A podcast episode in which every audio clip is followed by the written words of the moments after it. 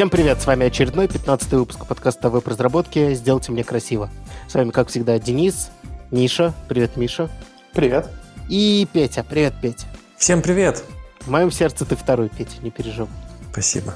Но тоже после Миши. Ох, ладно, давайте. Эм, у нас сегодня есть... Давайте прям начнем с серьезного, а? Как вам? Как вам? Давай. Пожалуй, я готов. Отлично. Значит, э, давно уже, действительно, многие, наверное, обсудили, но мы не обсудили в свойственной нам манере, давнее, нет, ладно, недавнее, месячной давности, Угу. интервью с э, кликбейт названием «Пора валить из фронтенда», куда, правда, не уточнено, видимо, на Луну, но ладно, это мы еще обсудим. Это интервью небезызвестного Андрея Ситника из «Злых марсиан», который является звездой фронтенд-сообщества и выступает против звезд. Мне понравилось не, много, много из того, что он сказал. И я предлагаю прям взять и подряд обсудить то, о чем он говорит. Да, мне тоже очень понравилось. Мне кажется, если бы мы спустя только три месяца очухались, все равно можно было бы взять эту статью и обсуждать. Да, мне кажется, и через два года можно будет взять и обсуждать. Не потому, что ничего не изменится, а потому что значимые рассуждения о рыночке в целом интересно иногда читать мно- много лет спустя. Потому что они в чем-то оказываются очень точны, а в чем-то, ну, просто совершенно неправильно. А, говоря об open source, Андрей говорит, например, когда что-то появляется как следует еще не работает, но за счет страха упустить что-то огромное, люди быстро садятся на hype train, начинают пилить и доводят до рабочего состояния. То есть это описано в качестве э, непосредственно того, как работает open source, главного его механизма. То есть главный механизм open source, согласно Андрею, это вовсе не то, что ты сел, напилил свою библиотеку и поделился с сообществом, потому что оно никому не надо в целом, да? Твое решение. Ну, допустим, да. А надо всем х- то, что хайповое. Почему? Потому что все боятся не успеть за этой волной нового. Мгм. То есть все кидаются на что-то новое, что сильно пиарится, потому что боятся не успеть за волной, и тем самым создают ту самую волну, а в процессе, может быть, допиливают даже плохие решения. Это не как э, спираль молчания, о которой часто говорят, рассуждая о российской политике. Вот тут примерно та же самая спираль страха не успеть за индустрией, из-за которого индустрия движется еще быстрее. Но мне кажется, это просто э, положительная обратная связь какого-то процесса. Тут, я Мгм. думаю, спираль молчания ни при чем, это немножко другой эффект. Но в целом что-то общее есть, потому что это то, что человек делает на основании предположения о том, что делают остальные. Ага. Вот. То есть в этом, конечно, параллель прямая. Тут я с тобой, конечно, согласен. Что вы думаете по поводу того, что э, большинство популярных проектов были написаны плохо, и только хайп сделал их хорошими? Что ты думаешь, Миша? Эм, Я, мне, к сожалению, очень сложно об этом судить, потому что я ни на один hype train э, не запрыгнул достаточно рано. Чтобы Ну а как же React? состоянии. React, React. Слушай, ну я не знаю, через сколько лет после того, как он начался, начал писать в прод на реакте. Ну, То есть проект, на котором я работал, был очень закостенелый, и там React появился совсем не сразу. Мгм. Вот. Так что недопиленности мне судить сложно. Но логика в этих э, размышлениях есть. Тем более Андрей, он э, признанный гуру open Наверняка он знает, о чем он говорит. Видимо, так оно и есть. Но мы же не сомневаемся в его словах, мы же обсуждаем сам факт такого хайп-трейна и подчеркнутый момент, что он самими людьми раздувается. Лично мне кажется, что каче- заявление о плохом качестве публичных библиотек, оно вообще серьезное и правдивое. Я, например, читал исходники многих вещей. Например, Browserify, если вы откроете, это довольно известная, хотя уже не такая... Уже хайп с Browserify давно спал. Но Browserify — это первый росток того, что стало веб-паком и всеми современными Бандлерами. сборщиками. Бандлерами, Да. И вот там качество кода, ну, далекое от идеального. А у веб-пака тоже вроде не особо. Ну, сам не открывал, но по словам Андрея, да, веб-пак тоже не очень крут внутри. Мне кажется, это вполне может быть правдой. Просто действительно многие люди не знают, что у них лежит в нод-модулях, просто пользуются. И если это работает хорошо, они продолжают пользоваться. Если работает плохо, пытаются гуглить, как найти проблемы. Если ответы на проблемы не находятся, пытаются найти, что хайпует сейчас. Но смотрите, ведь у этого же есть и совершенно разумное, то есть часть. То есть, ладно, есть та часть, которая является, ну вот той самой частью а, обратной, обратной положительной угу. связи, да? А, когда ты спешишь, потому что все Помню. спешат, да? Помните, То есть ты боишься отстать. Мы все много раз говорили, что типа вот фронтенд, постоянно новости, надо следить, это очень сложно, да? Тут, я думаю, все согласны. Да. Вот. А, если мы говорим, что если все перестанут так спешить, поймут, что особо можно не спешить, а можно спокойно во всем, например, разбираться, и ты не станешь плохим разработчиком, если не будешь знать реакта, но будешь хорошо знать то, что было до реакта, или, например, не будешь знать Vue, но будешь знать хорошо то, с чем ты работал, mm-hmm. ты не будешь разработчиком хуже. Вот. Но если мы даже уберем этот кусок, все равно э, хайп э, есть часть хайп-трейна, этого самого, вернее, этого эффекта, которая будет все равно работать. Э, потому что маленькие проекты неизбежно выбирают популярные решения. Ну какие же они популярные, если никто не гонится? Э, они популярные, потому что на крупной конференции пришел человек из крупной компании, которому предоставили слоты. Он рассказал про это решение. Допустим, ты даже не маленькая компания, а просто пробуешь этот проект один, и он, допустим, появился совсем недавно, и ты видишь, что в нем все плохо. А как правило, он действительно не стыкуется с твоими какими-то инструментами, которые ты не использовал, или этот инструмент плохо поддерживает твой редактор или IDE, и ты, зная, что находишься в хайп-трейне, ты предполагаешь, что если ты сделаешь свой вклад, то ты станешь частью чего-то большего. И мне кажется, Андрей еще при этом подразумевает, что за счет таких людей, которые м, держат в голове мысль о том, что можно не успеть, или наоборот, что можно куда-то запрыгнуть и очень круто прокатиться, вот за счет них э, многие инструменты действительно выезжали. И если даже вот эта положительная обратная связь всего лишь одно ее звено исчезнет, то поезд может замедлить свой ход значительно. Но Facebook бы все равно выложил свой React, и, и, и многие бы пользовались React. Ну, пожалуй, ну, так. React, Facebook это... React — это маленькая библиотечка. Сколько всего возникло вокруг э, тот же Redux, э, всякие штуки для управления стейтом, саги. Ну, то есть мне, короче, кажется, что тут эффект, вот конкретно тут у open source эффект не хайп-трейна, а того, что ты выбираешь то, в чем ты уверен, что оно будет поддерживаться какое-то время. Если, простите меня, выходит Facebook и говорит, у нас весь, весь Facebook написан на реакте, ты понимаешь, что ты можешь написать свой интернет-магазин на реакте, и 2-3 года у тебя не будет проблем с обновлениями под новые браузеры, э, фиксами уязвимостей и всего и все такое. Угу. И за счет этого, за счет того, что такие решения при, принимают многие, появляются еще и удобные инструменты. Это становится это как э, гравитация. Изначально просто, если достаточно большое тело поместить, то к нему начинают сперва вполне, ну, вполне разумно. То есть, да я предлагаю вообще даже исключить хайп, но вполне разумная стратегия выбрать крупного игрока, правильно? Но ты не будешь писать свой там, я не знаю что. Э, там как, как говорят люди из мира веб-геймдева, э, написать свой движок — это фигня. Ну, даже хороший. Проблема в инструментах вокруг него, которые ты устанешь писать просто, чтобы было удобно менеджерам, и дизайнерам, и программистам, и оптимизаторам, и тестерам, и всем. Вот. То есть э, ты не будешь сам писать шаблонизатор, если только ты не хочешь приколоться написать шаблонизатор, и у тебя не какая-то очень конкретная задача. Тут даже немножко расширил бы. У меня был опыт, когда мы выбирали фреймворк, на который переписывать старую ерунду, и я, топ... я, ну, я не топил, я делал proof of concept на таком прекрасном фреймворке, который называется Marco.js. Uh-huh. Это, по-моему, э, поделка eBay, и он очень круто uh-huh. ложился э, на всю бизнес-логику, и они прямо в тех выражениях, в которых э, мы этот фреймворк ну, то есть там mindset был совершенно тот же, что и был у нас. Офигенно все ложилось на него. Mm-hmm. Но, конечно же, оно не полетело, потому что никто о нем не знает, на Stack Overflow мало ответов, а завтра они перестанут его делать и так далее. Поэтому, несмотря на то, что казалось, что он был лучше, мы его даже не рассматривали. Там перешли к Angular и React. Так что что-то в этом хайп-трейне есть. Да, мне тоже кажется, что этот самый train позволял выезжать даже тем, у кого не было таких медийных ресурсов, как у Фейсбука. Vue тот же, да?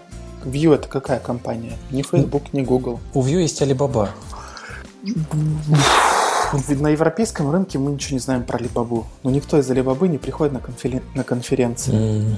Да, наверное, хайп там тоже сыграл. Согласен. Как раз Андрей говорит, что именно это и ведет к стагнации, то, что вы вообще не рассматривали другой фреймворк. То есть вот э, пора валить из фронтенда началось с того, что фронтенд стагнирует. А стагнирует он именно потому, что, в частности, вы и сотни других компаний параллельно с вами даже не рассмотрели лучше подходящий вам фреймворк.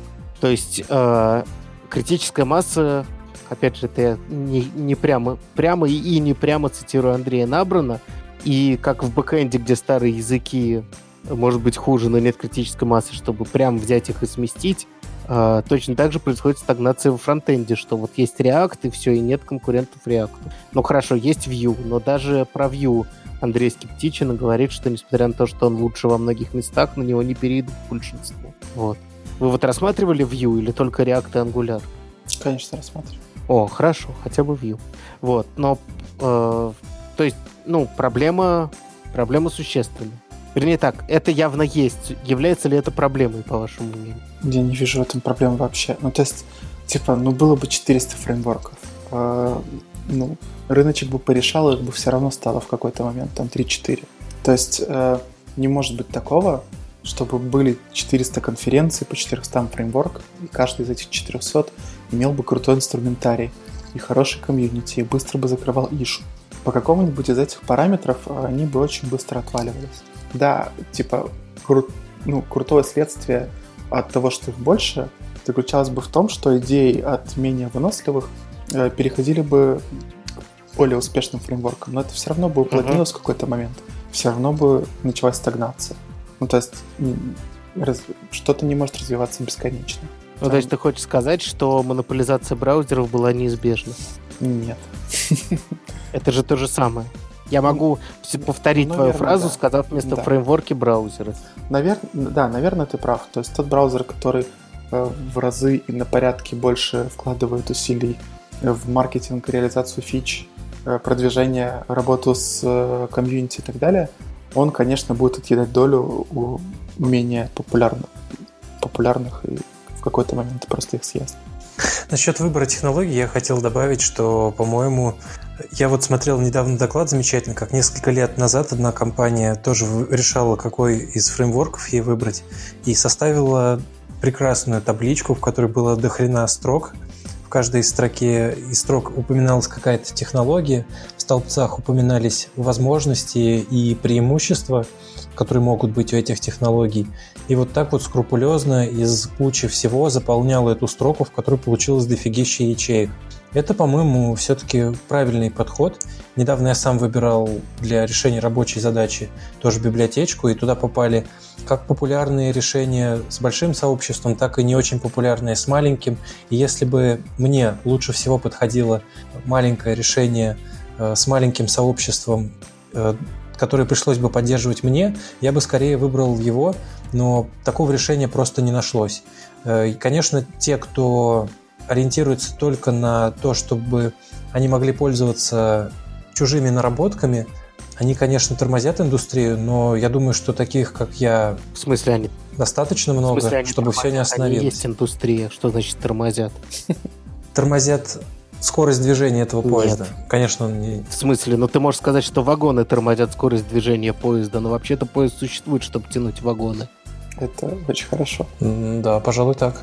Ну, то есть ты говоришь, что тормозят развитие те, для кого, собственно, и презентуют, ну, те, кто составляет все фронтенд комьюнити. Я не согласен с таким элитистским подходом, прости, пожалуйста. Вот. А, Слушай, давайте перейдем... Да, просто быстрый вопрос. Петя, а в, в твоем в твоей табличке вообще не было строки популярности комьюнити? То есть это не был ни плюс, ни минус для библиотеки, ты только технические аспекты рассматривал? Безусловно, была. И тем не менее, я настаиваю, что если бы одно из решений подходило мне очень хорошо и при этом не было бы популярным или по каким-то моим чекпоинтам хорошо соответствовало моей задаче, то я бы его предпочел более популярным. Это неправда. Если бы ты даже сказал, что у тебя нет строки, э, нет э, строчки популярности, я бы тебе сказал, где у тебя есть эта строчка. В самой левой строке у тебя есть популярность. Э, ну, там, где у тебя количество, количество строк, ну или столбцов, где у тебя там были. То есть, короче, ты ограничил количество фреймворков. И ограничил ты, внимание, самыми популярными. Может быть, ты подошел добросовестно и взял... Может быть, ты подошел недобросовестно и взял 2. Может быть, ты подошел добросовестно и взял 50. А, я думаю, что ни то, ни другое не является правдой. Вот. Я думаю, что ты рассмотрел где-нибудь штук 7-8. Вот. Да, примерно так. И, внимание, 15 могло быть идеально тебе подходящим. А ты, а ты при этом настолько э, сказал э, радикально, что даже если бы я один поддерживал, ты не рассмотрел таких вещей. Ты не посмотрел все однозвездочные фреймворки. Это, ну, как бы понять, что это невозможно. Я просто тебе говорю, что ты должен понимать, что у тебя очень-очень-очень сдвинута все равно выборка. Может быть, ты честно гуглил по каким-то словам и не смотрел на звезды сначала. Но ты понимаешь, да, как работают поисковые системы, там уже это заложено. Вот, то есть эта проблема все равно есть, все равно ты не натол... Я уверен, что есть фреймворк, который решает твою задачу идеально, но время его нахождения может быть, э, ну, минусово, понятно, да, к mm-hmm. тому, чтобы взять что-то из этих семи. То есть, ну, я про- просто, гов... просто хотел отметить, чтобы мы просто такие неявности мышления подчеркивали, что все равно все через призму популярности мы рассматриваем. Потому что мы не можем рассматривать все, там, я не знаю, тысячи, десять тысяч решений, задачи, я не знаю, например, вывести дату в нужном формате. Сколько тысяч раз э, программисты ее решали? Сотен тысяч раз. Uh-huh. А только я написал в реализации 30 разных. Э, причем, типа, ну, в виде отдельной функции, параметризованной там и все такое. Вот. А, да, да, согласен. Давайте перейдем к следующей маленькой теме, по, к следующей теме по поводу бандлеров. А, поднимается тема вообще размера JavaScript э, файла, и говорится, что размер JavaScript еще более важен, чем размер картинки, потому что 1 мегабайт JavaScript дает нагрузки больше, чем 1 мегабайт картинки потому что его еще весь распарсить, надо еще исполнять, да еще и поддерживать. Отгзипить. Ну, это как раз фигня. Гзипиться, одинаковый объем, гзипиться одинаково сложно. Ну, картинки никто не гзипит. Да, потому что они уже в каком-то виде заархивированы. Вот. Ну, ты понимаешь, они предварительно это делают. Uh-huh, На этапе uh-huh. компиляции картинки гзипятся. Вот. И интересная тема про то, что э, про то, что вообще-то большинство текущих бандлеров не решают проблемы размера JS. Они существенно ухудшают проблемы размера JS. Потому что тот же Babel, он дает вам возможность использовать более продвинутый синтаксис в более старых браузерах, но при этом зачастую ваш код, ну вы, если вы баловались на сайте Бабеля с э, тем, во что превращается код, вы видели, что иногда три строчки превращаются в 70. Ну, в случае э, генераторов особенно. Но mm-hmm. даже без генераторов у тебя существенно добавляется кода. Ну да, и все импорты становятся более развернутыми такими, много места. Любое твое дефолтное значение функции становится сильно менее комфортно, ну и так далее. Ну, я, я, мне, мне надоели разговоры про разные страны, где все плохо с интернетом и все такое, потому что, ну, мне плевать, честно. Вот. Но мне не плевать на размер JS, потому что это плохо даже для нас. Не обязательно говорить про Африку, чтобы понять, что все плохо сейчас с этим. Что полутора мегабайтный файл для того, чтобы отрисовать э, статическую страницу блога, это ненормально. Ну, кстати, вот эта тема, о которой он говорит, что уменьшить количество соединений для России, это, например, офигенно важно, потому что э, Россия огроменная, если дата-центр там далеко от Камчатки, то просто в скорость света все упирается. Ну, ну да, я хотел сказать, что в случае какого-нибудь действительно Дальнего Востока можно Африку не вспоминать, там все те же самые проблемы, дорогой интернет и все такое. А, и, соответственно, он говорит про nano-ID движение в том, чтобы использовать как можно меньше файлы для выполнения ваших задач. А, и он говорит, что на большинстве сайтов 75% кода не используется. И nano-ID движение против того, чтобы мы отправляли пользователям такой код. Что вы по этому поводу думаете? Петя? Я считаю это правильное движение, и я абсолютно понимаю его доводы, что JavaScript важнее картинок и всего такого прочего. Я при этом еще осознаю, как трудно объяснить руководству вашей компании, менеджерам, как важно, чтобы сайт открывался быстро, Э, есть э, данные по экспериментам, проводившимся на действительных пользователях, и сайты, открывающиеся дольше нескольких секунд, действительно вызывают у людей отторжение, они не хотят снова их открывать. И, может быть, если вам удастся эти исследования привести менеджменту, то вам выделят время, и вы сможете позаниматься размером бандла у вас на вашей работе. Я, например, всегда стараюсь э, тоже найти такую технологию, которая бы решала мою задачу, при этом нарастив размер бандла по минимуму. А, а ты какой для, для тебя моральный порог размера бандла? О, вот это действительно интересно. Я тоже видел разные константные значения, типа, ну, мегабайт. Мегабайт это много, а вот 30 килобайт, ну, в некоторых ситуациях 3, и 30 килобайт тоже много. Здесь надо действительно иметь какую-то интуицию для того... Вот э, Андрей, например, говорит, что э, вряд ли команда из большого количества, даже если в ней много разработчиков, ей будет очень сложно написать целый мегабайт кода. Только представьте, сколько этих мегабайтов мы гоняем, но на самом деле написать мегабайт это прям задача. И э, это просто должно нас подводить к тому, что... А вот еще классный пример, что э, Mario Brothers умещались в несколько десятков килобайт, и представьте, что вот ваш э, сайт делает столько же крутых фич, сколько было в Марио, и, и вот так вот сопоставляя, можно получить какое-то представление, хотя оно будет не очень, ну там другие технологии, но все-таки к этому надо стремиться. Так, мне очень нравится эта идея с двух сторон, но не совсем э, то, о чем говорит Петя. Во-первых, э, мне нравится идея, что если ты пишешь библиотеку, она должна быть с оптимальным алгоритмом и минимального размера. Uh-huh. Если ты пишешь uh-huh. production код, то он не должен быть оптимальным алгоритмом и максимального и минимального размера, потому что твоя задача это решать бизнес-задачи, и лучше ты выкатишь сегодня чуть больше бандл, чем э, не выкатишь идеально никогда, или выкатишь после конкурентов. Вот. Вторая тема, э, да, размер бандла может быть бизнес-value в какой-то момент. Все знают эту тему, что Amazon там увеличил время отдачи на эксперименте и там потерял кучу-кучу денег.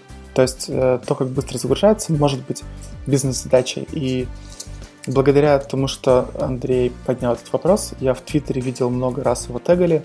Вот там я использовал size limit, посмотрел, э, что как, выбросил из своей библиотеки лишнее и э, сделал там поменьше. А я там начал смотреть, что в моих нод-модулях, и нашел, что там load dash неправильно загружается и так далее. Uh-huh. То есть, э, как э, как проект э, сам на ID, конечно, круто, что он его уменьшил с 200 до, 100, до 141, но в этом нет никакого смысла. Но то, что он своим примером... Подал, но он же сказал, что это... это манифест, он же говорил, да. что это манифест, да. Да, но как манифест это реально сработало. И я это вижу по Твиттеру, и он инфлюенсер. Инфлюенсер, да. Это он правильно. инфлюенсер. Да. И... Причем не коррумпированный никакой крупной корпорации пока. Да, и это принесло реально пользу. Ну, то есть я вижу в своем пространстве, что это стало модно э, смотреть за бандом. Круто, круто.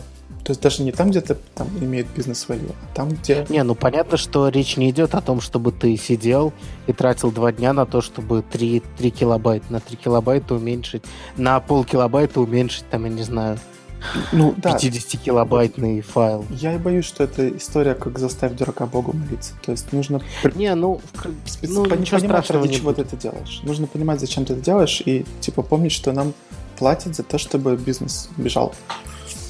Вот. Да, честно, честно говоря, мне, ну как, я понимаю этот довод, но мне плевать. В смысле, это не моя головная боль, пока это не мой бизнес. Ты же уменьшаешь bundle ради чего? Какой целью. Ради своего внутреннего ощущения праведности. Um, мне больше нравится смотреть на какие-нибудь графики. Ты уменьшил bundle, у тебя есть какие-то метрики скорость загрузки страницы. А если это еще связано с какими-то бизнес-целями, там пользователи стали больше регистрироваться, ты понимаешь, что ты принес пользу. Это не так. Ты не знаешь, принес ли ты пользу. Если ты все меряешь, что ты знаешь. Ты провел Нет, ты не знаешь. Нет, ты не можешь так сказать. Разверни. Ну, честно говоря, поддержу немножко Дениса, что должно было быть все просто из рук вон плохо, чтобы стало хоть как-то заметно, что мы убрали там лишнюю библиотечку, например. А, ну тогда в этом нет... Это то же самое, что преждевременная оптимизация. Если это не приносит пользы, нафиг мы это делаем? Ну, то, что ты чистишь зубы как каждый день, тебе не приносит пользы на протяжении месяца ближайшего, только на протяжении лет. Точно так же, если ты не будешь думать о размере, я не говорю, опять же, фанатично, но если ты не будешь каждый раз при релизе думать о размере, то или периодически иногда думать о размере. Ты понимаешь, да? О каком mm-hmm. размере я говорю. Вот. Простите.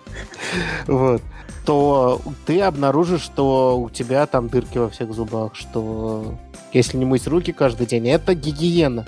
Это гигиена кода. Для чего мы это делаем? Да, мы пытаемся придумать под это бизнес-вэлью.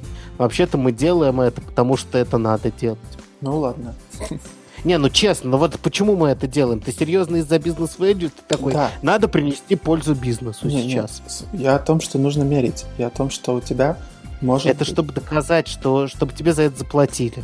Да, в том числе. Чтобы тебе заплатили за то, чем ты хочешь заниматься. А я это, эти этапы пропустил. На твой вопрос сказал, потому что я хочу так. Потому ну, что я считаю это правильно. Ну, разве я... Ну, ну ты не, не согласен с тем, что вы пришли к тому же? Окей, хорошо. Я как-то давлю, я не понимаю, почему такая реакция. Не, да, ты тоже пришел другим путем к да, тому я просто выводу. пропустил да. несколько этапов, но по сути так и есть. По сути мы делаем то, что нам нравится, и пытаемся объяснить, почему нам за это надо деньги платить. Я, я тоже согласен. Я, нет, ты не думаешь, что я под давлением даю такие показания. Ага, хорошо. Просто мне нравится смотреть на приборы. Мне нравится, чтобы это был не bundle size, который мне ничего не говорит, а, например, время загрузки страницы. А, ну, time, time to это, interaction это, и так далее. Это, это да, это, это очень валидно. Если тебе больше нравится видеть там, ну, какой-то показатель, это просто тебе Да, реальных пользователей. Показатель. Да, да. Тебе круто от того, что ты пользователю помог. Это хорошо. Я никогда, многие фронтендеры это говорят, я никогда этого довода не понимал, потому что мне наплевать. Но ладно, хорошо, я уважаю этот подход, он нормальный. Это личное предпочтение каждого. А, так, значит, мы в целом одобряем, но Миша попросил без фанатизма. Да. Значит, э, лучшая рекомендация для трешейкинга от Андрея это разбивать файлы в сборке. То есть, чтобы отдельные функции были в отдельных файлах. А вы вообще так делаете? Вот у меня, например, сейчас есть целая папочка, в которой вместо одного экспорта утилс, который бы все объединял, прям отдельные файлы лежат. Да, это хороший подход. То есть я поменял. Раньше я все собирал в одно, чтобы, типа, знать всегда, что заимпортить, и видеть там все доступные функции. А потом я подумал, что в файловой системе это все и так есть. Ну, то есть, как бы... Ну, первое правило трешейкинга в JavaScript нет никакого трешейкинга в JavaScript. Да, и второе вроде такое же, да?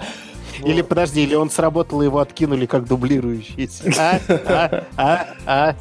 Нет, нет, не откинуло. В том-то и Не откинуло. Второе правило. И при том, что оно не используется, э, заметьте. Так вот, э, да, это тот принцип, по которому работают лоудеры. Ну, например, load loader в веб-паке. Он заменяет одни импорты на другие. Потому что когда оно в куче, разобраться, что к чему, э, bundler очень сложно. Можно делать автоматически, можно написать loader и менять это на уровне AST. Это не так сложно. Ну да, это единственный валидный подход. И я с Андреем полностью согласен. Угу. Еще у него есть тезис про то, что я быстро иду по тезисам. Еще у него есть тезис, что мы очень много дрочим на фреймворки инструменты, хотя по факту они вообще не сказываются на том, как мы создаем код. Насколько вы согласны с этим по шкале от 0 до 10? Два. Прикольно, потому что я бы сказал, что типа 9. Э, фреймворки не влияют на то, как ты пишешь код? Да, мне кажется, нет. Мне кажется, я вообще не влияет. На XSLT писал чуть иначе, чем... Э, Сильно ли иначе? Ну, да. ладно, XLT все-таки это не JavaScript. Ну, хорошо. Это там, как э, по BEM писал иначе, чем CSS NGS и так далее. Ну, Она, вот, кстати, я не уверен. CSS NGS какой-нибудь. Ну ладно, CSS модули и BEM это вообще практически идентичные. Это одно и то же, да. Да. CSS NGS согласен, он чуть-чуть другой, но ты же пытаешься решить те же задачи, по сути, теми же методами, просто другими инструментами ты все равно стремишься к разделению кода, к тому, чтобы там к читаемости кода, к тому, чтобы только то, что нужно было там, где нужно, не повторять себя. То есть ты пытаешься следовать каким-то базовым принципам программирования. И это, мне кажется, хорошо написанный код ты поймешь на любом фреймворке. Э, может быть, э, мне лезет в голову... Ну, тут так, такая корреляция очень плохая, что я когда uh-huh. был молодым и глупым разработчиком и работал на uh-huh. плохих проектах, было много jQuery. Ага.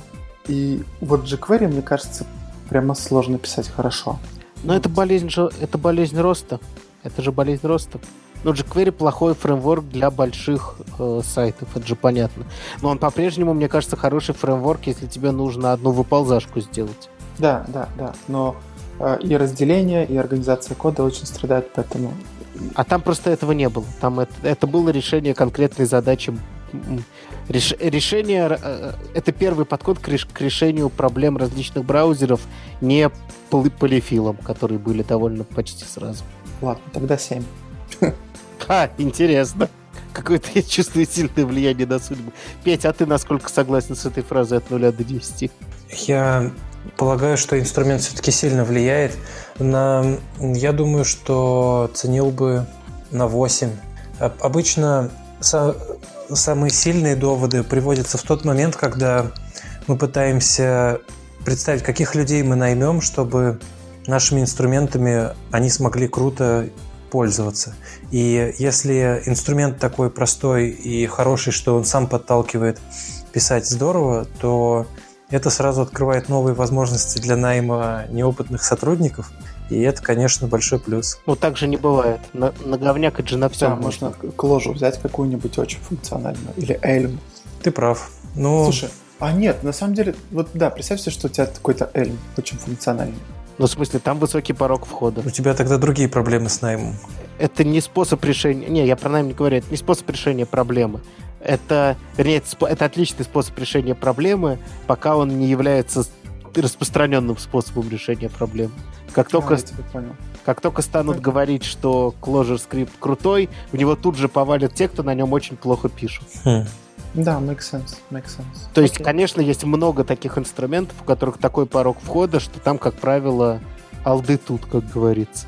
Вот. Но, к сожалению, таких работ мало, и это не решение просто самой проблемы. Это просто высокий уровень среднего. Смотрите, все-таки есть такие технологии, в которых ты пишешь плохо просто потому, что ты технологию плохо знаешь. А есть технологии, в которых ты уже все знаешь, но вот это искусство, оно должно у тебя возникнуть примерно из ниоткуда. Оно должно прийти с опытом, из каких-то сторонних источников, и это совершенно иное. Это совсем иначе, как если правильные подходы описаны в документации.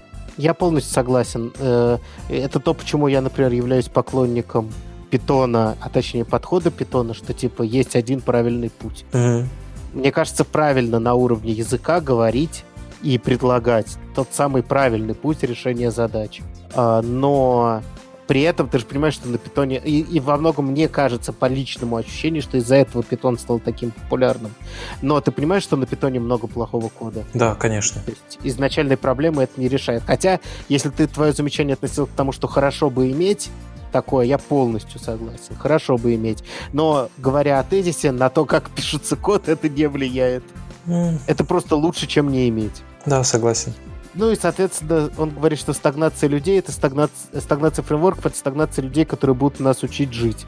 Что вы думаете по этому поводу? А, ну то, что фронтенд стагнирует, все такое мы уже чуть-чуть обсуждали. Видите ли вы такую прямую связь, или вы считаете, что новые звезды будут всегда появляться? Давно не было новых звезд, так, да. Ну, вообще, у нас очень новый подкаст, который должен ворваться и все. А, да, да, да. Вот мы, мы вот-вот станем звездами, и тогда, конечно. Я считаю, да, пример нашего подкаста должен, собственно, подтвердить правоту Андрея Ситника или его опровергнуть. Давайте посмотрим, что будет. Давайте, давайте просто, давайте вот просто посмотрим, безнадежен ли фронтенд. Стань, вот если мы станем звездами, у фронтенда есть будущее. А если простые вот такие пацаны не могут воспользоваться социальным лифтом подкаста про фронтенд, значит, действительно нет будущего у этого. Правильно? Кажется, да. Просто эксперимент. Шер, ретвит. Если хочешь, чтобы фронтенд не умер. Да. Да, если хочешь, чтобы уже не умер, да, обязательно ретвитни э, э, запусти в Твиттер наш подкаст. Да, и заходите на сайт front.sexy.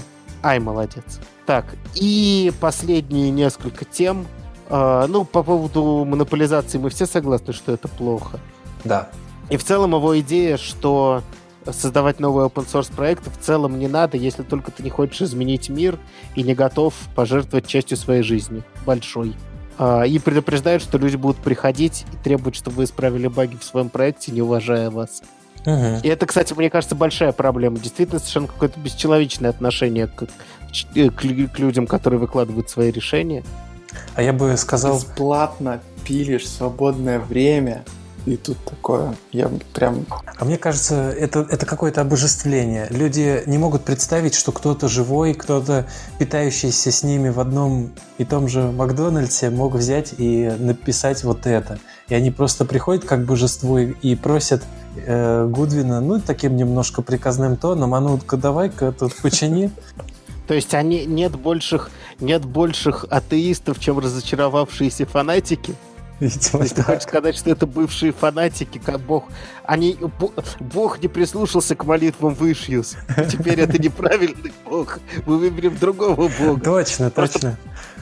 Колосс пошатнулся. Я нашел у тебя проблему, божества. Ну-ка, давай, не, не, не позорься в моих глазах. Не, ну, кстати, заметь, в самой религии есть возможность указать Богу на ошибку. Это как же? Через механизм Ну, через механизм Ишьюс, он же а -а -а. есть. Угу. То есть, понимаешь, эта религия предполагает ошибки Бога, но предполагает, что он будет прислушиваться и исправляться. И в тот момент, когда он не прислушивается и не справляется, он нарушает негласный договор между тобой и Богом. Угу. Кстати, issues можно отключить и оставить только pull реквесты некоторые так. Ну, это, это уж совсем какие-то секты. Но, кстати, помните, мы, мы обсуждали в, в подкасте же чувака, который закрывает просто ишьюсы, да? Или не обсуждали? Это не в нашем подкасте было, да, я знаю, о чем ты говоришь. А в каком это подкасте было? В другом. А, это во фронтенд юности же было, да, про чувака, который Черт. просто закрывает. Да, да. Вот, и, короче, короче, и вот спрашивается, вот что докопались до человека? Ну, не хочет он. Но нет, его же травят, и он притчи, притчи во языцах стал. Ну, это вот негласные правила игры. Но все-таки, да, хамство — это перебор. Но, и хуже всего, что нужно быть к этому готовым. И чем популярнее да. будет поделка, тем вероятнее это произойдет. Да.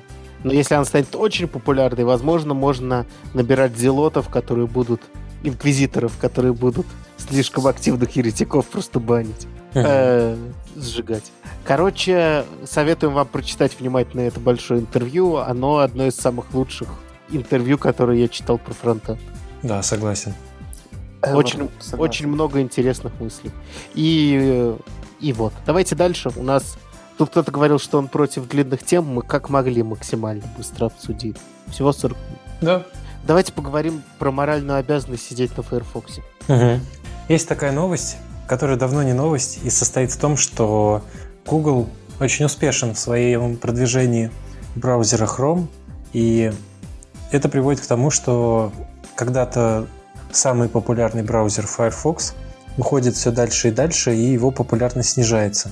И многие уже высказывают оправданные опасения, что Google становится новым интернет-эксплорером, в том смысле, что пытается продвигать не до конца утвержденные стандарты и вообще маргинализует веб таким образом.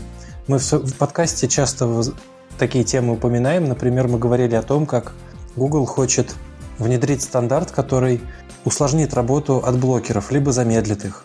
Угу. И э, в статье автор говорит о том, что если вы сознательный гражданин и хороший человек, то вы не только чистите зубы, а еще и ставите на свой компьютер Firefox, потому что иначе нас ждет крах и вакханалия. Вот вы что об этом думаете? Ну, доля истины, конечно, в этом есть. Кажется, что это рынок, который уже что-то порешал, и мы можем, как не согласны с тем, что произошло, повлиять на ситуацию только одним способом. Это как-то создать конкуренцию Google. Я не уверен, что это сработает, во-первых. Во-вторых, я не уверен, что я готов пожертвовать э, тем удобством, которое у меня есть в Chrome, и стать менее эффективным э, в исполнении своей работы. Э, просто чтобы помочь какой-то эфемерной идее.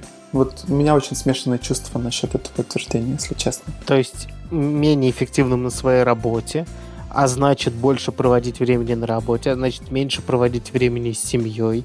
И что, ради того, чтобы у Firefox была больше доли, я должен меньше проводить времени с семьей? Да, и чтобы у них была больше доли, они все равно продавали свой дефолтный поиск Гуглу. Ни хрена себе. Вот это бесчеловечная статья какая оказывается. Да, да. Все атака на мою семейность. Ну, вообще, твоя семейность. Если бы Миша еще э, своего ребенка упомянул, сказал бы, вот у меня Пашенька ждет меня с работы, а тут вот я... Все дело в том, что папа Firefox пользуется. Да-да-да. А, да-да-да. Сидит одинокий ребенок, плачет и говорит, мой папа использует Firefox. Хорошая Мама, идея, Почему кстати. папа использует Firefox? Он что, нас не любит? И, и, и такая гордая, гордая мать ему говорит, ничего, сынок, когда ты вырастешь, ты поймешь, что папа тебя очень-очень... А, он что, меня не любит? Да? Да-да. И, и- и жена говорит, ничего, сынок, когда ты вырастешь, ты поймешь, что папа тебя очень-очень-очень сильно любил.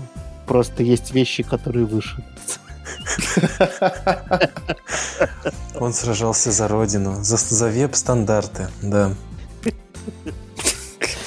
Ух, что-то смешно прям. Ну, э, вообще, действительно невозможно в такой ключ не перевести слишком пафосную статью, потому что моральная обязанность, серьезно. Может быть, твоя моральная обязанность в том, чтобы не указывать другим людям, в чем их моральная обязанность. Вот, но это целенаправленно, да, такой э, кликбейтовый заголовок. Заголовок. Вообще, я не считаю, что... Я считаю, что эту статью пр- прочло недостаточное количество людей, чтобы это имело какое-то значение. И, ну, я имею в виду, что механизмы написания статей не работают. Если каждый, прочитавший статью, никогда больше в жизни не откроет Google Chrome, это ни на что не повлияет. Ну да. Google не заметит на своих приборах. Да, поэтому непонятно, зачем вообще писать такие статьи. Ну, теоретически статьи бывают такими эффективными, что их потом репостят, и это обретает... Это становится трендом. Вообще, это движение отказаться от э, хрома уже вполне сформировавшийся тренд и без этой статьи. Просто мы нашли яркого представителя, да? Но Мгм. я думаю, что некоторое количество людей такие, по крайней мере, тестируют свои э, рабочие проекты в Firefox, следуя этим формулам. Вспоминают о Firefox чаще, хотя бы э, раз в неделю он им попадается на глаза в Твиттере, и они такие, «Хм, интересно, у нас еще там главная страница, например, открывается, с позором обнаруживают, что нет, и, может быть, заводят тикет.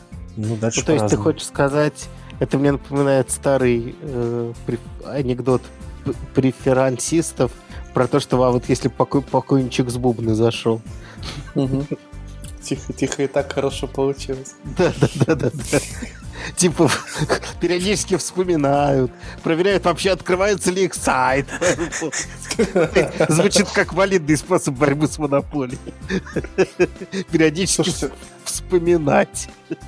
ну это может быть одна из капель, которая расточит камень. Э, В Твиттере э, много разработчиков пишут, да, вот Firefox проверил, попробовал, Знаете, что... поставил. что я за этим всем вижу, это что это такая трагедия думающих людей, которые смотрят на капиталистические процессы. Трагедия серьезная, потому что эти долбанные процессы, по всей видимости, очень медленные. И смотрите, сколько десятилетия понадобились для того, чтобы Internet Explorer, по сути, умер. Если бы мы в 2006 году слышали о, о том, что он откажется от своего движка и это все будет вот так печально, как оно сейчас, то, может быть, мы не поверили бы. Однако эта монополия исчезла. Появилась другая, и, и капиталистическая точка зрения на это состоит в том, что ей тоже суждено уйти. Просто мы понимаем, что все катится к тем же уж- ужасным последствиям уже сейчас, потому что мы видели такой сценарий. И даже прилагая серьезные разумные усилия, э, обернуть вспять этот процесс или ускорить это движение монополии к краху мы не можем. На мой взгляд, все идет так, как должно идти. Э, Chrome внедряет свои вредные стандарты, э, но пока еще не совсем распоясался. И именно когда он совсем распоясается, тогда-то настоящий отток и пойдет. С одной стороны, ты, конечно, прав, а с другой стороны, хочешь ли ты через 50 лет, сидя у камина, сказать с гордостью в голосе, в той самой войне Firefox с Гуглом, внучки, я сделал все, что было в моих силах. Или ты хочешь сидеть и говорить, о, естественный процесс, Гитлер был слишком силен. Я, я, я, я не очень согласен с естественностью, с тем, что монополия Explorer куда-то делась. Э, в Корее, по-моему, да, нельзя войти в банковский аккаунт без сервер, Silverlight. Ну, то есть какие-то, несмотря на то, что оно померло, э, оно все равно же нанесло какой-то непоправимый ущерб и продолжает наносить. И, соответственно, тут же еще есть несколько новостей про то, что э, Google пытается как-то через свою эту сделку влиять на Firefox. Еще есть э, статья про то, что э, Google, АМ, требования Google замедляют страницы, они ускоряют их. Хотя эта статья, мне кажется, более, больше смешной, потому что там речь идет о разнице в 16 миллисекунд да, при том, и что... 200 миллисекунд, соответственно, что не превышает никогда 10%. Да, на фоне секундной, секундного времени загрузки. Да, ну то есть, может быть, у вас все-таки есть какие-то проблемы, если у вас сайт 2 секунды грузится. Ну ладно, прежде чем Гуглу за миллисекунды предъявлять. Мгм. Но тем не менее, движение явно есть. Э, Я не уверен, что я, сог- ну, что я полностью на стороне э, свергающих Chrome, и я не перехожу на Firefox. И не считаю, что это моральная повинность. Но я согласен с общим консерном по этому поводу. Посмотрим, что они еще себе позволят, и, возможно, мне придется уйти с хрома, хотя, конечно, это удобно. Я лично пользуюсь для разработки Chrome, Chromium, и там, безусловно, на данный момент лучший дебаггер просто по этой причине. И если пользоваться Firefoxовским, то моя продуктивность объективно снизится. Но для каких-то повседневных задач Firefox отлично работает. И я периодически завожу issue, когда вижу, как что-то в Firefox работает хуже. И я действительно вижу, как мы катимся к этому краху на многих ресурсах. Правда, стоит сначала убедиться, что дело не в том, что я открыл его с Firefox. Многие сайты работают по-другому на Firefox. А знаете ли вы, что такое Chrome 49? Нет, это- это версия Chrome 49. Да. А знаете ли вы, чем она так примечательна? Нет, Роботы Гугла все еще на 49-й версии? Нет, еще предположение. это версия, в которой что-то появилось кошмарное просто. А, нет. Ну, рассказывай. А, подсказка. Хотите подсказку? Хотите Да. подсказку. Windows. Не, не доходит. Это последний Chrome, который можно поставить на Windows XP? XP. А знаете, откуда я это знаю? Я думаю, вы знаете, откуда я это Из, знаю. из каких-то приборов, да? Потому что Из каких-то 49. из каких-то задач в моем трекере. Вот из каких. Жесть. Эх, сочувствуем. B2B такой B2B. Вот это жесть. То есть у Я- меня, у меня реально есть сейчас задача, а в Chrome 49 некоторых довольно, ну, короче, это два года назад, Мгм. и некоторых довольно полезных вещей там нет. Например, там вообще нет гридов. В частности, я вот сейчас занимаюсь тем, что... Причем здесь гриды? Дай бог, что там флексы были. Не, два года Флексы это еще там не есть. так давно. А, окей. Да, но, э, короче, многие... Там просто очень неконсистентно это добавлялось. То есть Какие-то вещи там абсолютно нормально работают. Мгм. Каких-то вещей там нет, ну, в принципе, ну, поскольку они еще не были внедрены. Вот, там есть некий прикол с корс заголовками, там Мгм. есть некий прикол, ну, там вообще нет гридов, и в частности сайты, написанные на гридах, которые нужно, чтобы работали в 49-м кроме. Что с ними надо делать? Ну, пер- ну, фалбэчить можно. Переверстать. попробовать. Да, Блин. supports сработает. Абсолютно Ну, верно. О, supports сработает. так Supports сработает. Supports not grid. И я прям в продакшн коде это написал. Ура! Прикольно? Да. Вот так вот. Так что у нас появляется теперь, точнее у меня, я надеюсь, долго это не продлится. Но видите, как забавно. Старые версии хрома уже актуальны. У тебя, наверное, интересный конфиг автопрефиксера. Да, он особенно интересен тем, что я на него не могу влиять по ряду причин. Мгм. Так, давайте обсудим что-нибудь маленькое. Э, давайте... Хорошо, что ты не пришел. Мы уже... Ты снова хочешь, чтобы мы о тебе поговорили? Так Миша, наоборот, расслабился. Нет, э, кстати, слушайте наше пришоу, это отдельный аккаунт. Он э, легко ищется, если вы зайдете на сайт front.sexy. Шпингалеты. Я тоже о них подумал. Это Да. очень смешно. Ладно. Давайте... а давайте, а давайте закруглимся на это. Да. Да, слушайте наш пришел. Если вам не хватило, то идите туда. Да, давайте. Да. Меньше часа, идеально. Все, пацаны, спасибо. Мы забыли попрощаться, да. А, да, простите. А, дорогие наши слушатели, с грустью в голосе вынужден констатировать я тот факт, что сладостные минуты нашего с вами общения, пусть даже несколько одностороннего, но приятного, поверьте, обоим участвующим в нем сторонам, подходят к концу. Мы вынуждены с вами прощаться и будем с нетерпением ждать следующего выпуска нашего подкаста. До свидания. До новых встреч. Дорогие, пока. Дорогие, пока. Все испортил.